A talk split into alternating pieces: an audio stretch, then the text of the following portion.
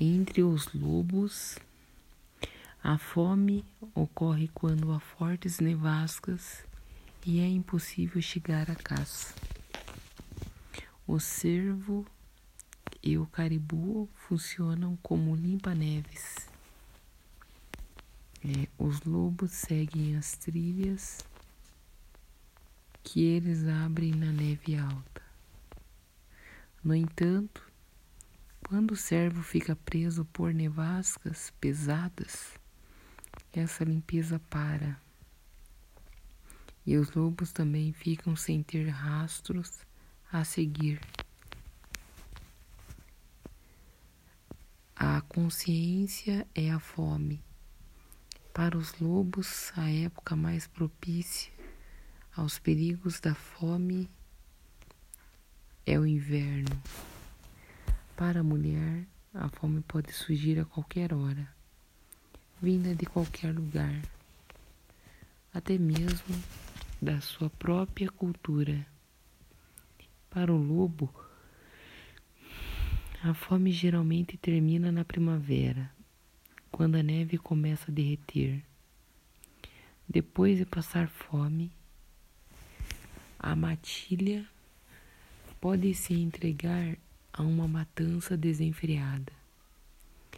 Seus integrantes não comem a maior parte da caça morta, nem a escondem. Eles simplesmente a abandonam. Matam muito mais do que jamais conseguiriam comer muito mais do que jamais precisariam. Um processo semelhante ocorre quando uma mulher foi capturada e submetida à fome. De repente, sentindo-se livre para ir e vir, fazer e ser, ela corre o risco de se entregar a excessos irresponsáveis. Ele se sentir no direito de fazê-lo. A menina no conto de fadas também crê ter o direito de acesso aos perigosos sapatos vermelhos. A qualquer custo. Há algo na fome que nos priva do raciocínio.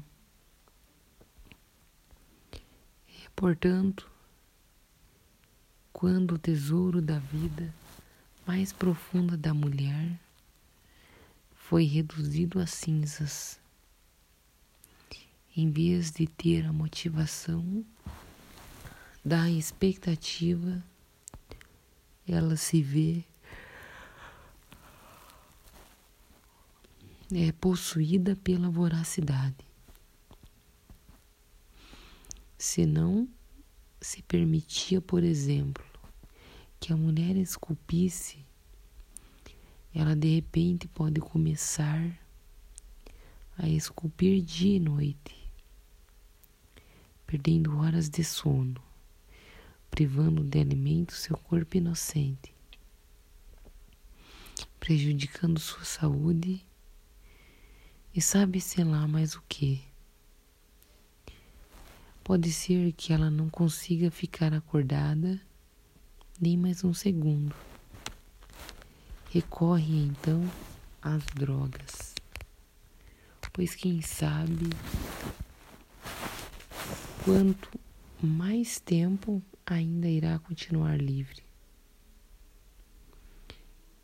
É, Henry Del Alma também implica a privação dos tributos da alma, a criatividade, a percepção sensorial e outros dons instintivos.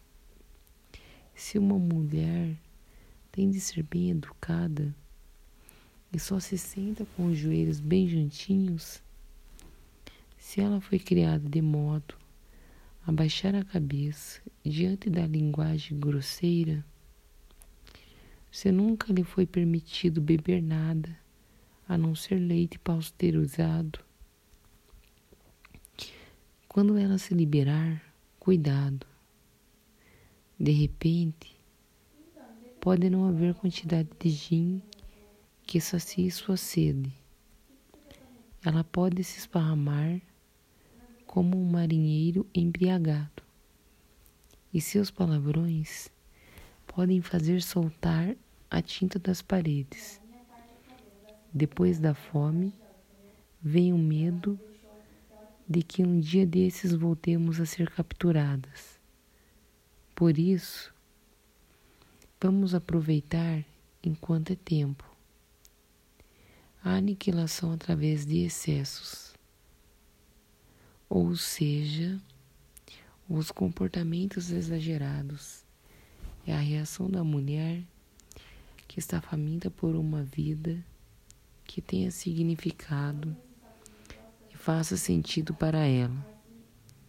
Quando uma mulher passou longos períodos sem seus ciclos ou sem suprir suas necessidades criativas, ela começa a se ceder, seja no que for álcool, drogas, raiva, espiritualidade, opressão generalizada, é, promiscuidade, gravidezes, estudo, criação, controle, instrução, organização, forma física, comidas pouco saudáveis. Para citar apenas algumas áreas em que os excessos são comuns. Quando a mulher age assim, ela está procurando compensar a perda dos ciclos regulares de expressão de si mesma, expressão da alma, da satisfação da alma. A mulher faminta resiste a muitos períodos de privação. Ela pode planejar escapar e, não obstante, considerar alto demais o preço da fuga, acreditando que ela lhe exigirá muita libido, muita energia. A mulher pode também se sentir despreparada sob outros aspectos, como por exemplo, em termos espirituais econômicos ou da sua própria formação. Infelizmente, a perda do tesouro e a recordação de longas temporadas de privação podem nos levar a racionalizar que os excessos são desejáveis. E é claro que é um imenso alívio e prazer conseguir finalmente apreciar uma sensação, qualquer sensação. É a mulher recém-liberta da fome, só quer gozar a vida. Para variar, suas percepções embotadas no que diz respeito aos limites financeiros, espirituais, físicos, racionais e emocionais necessários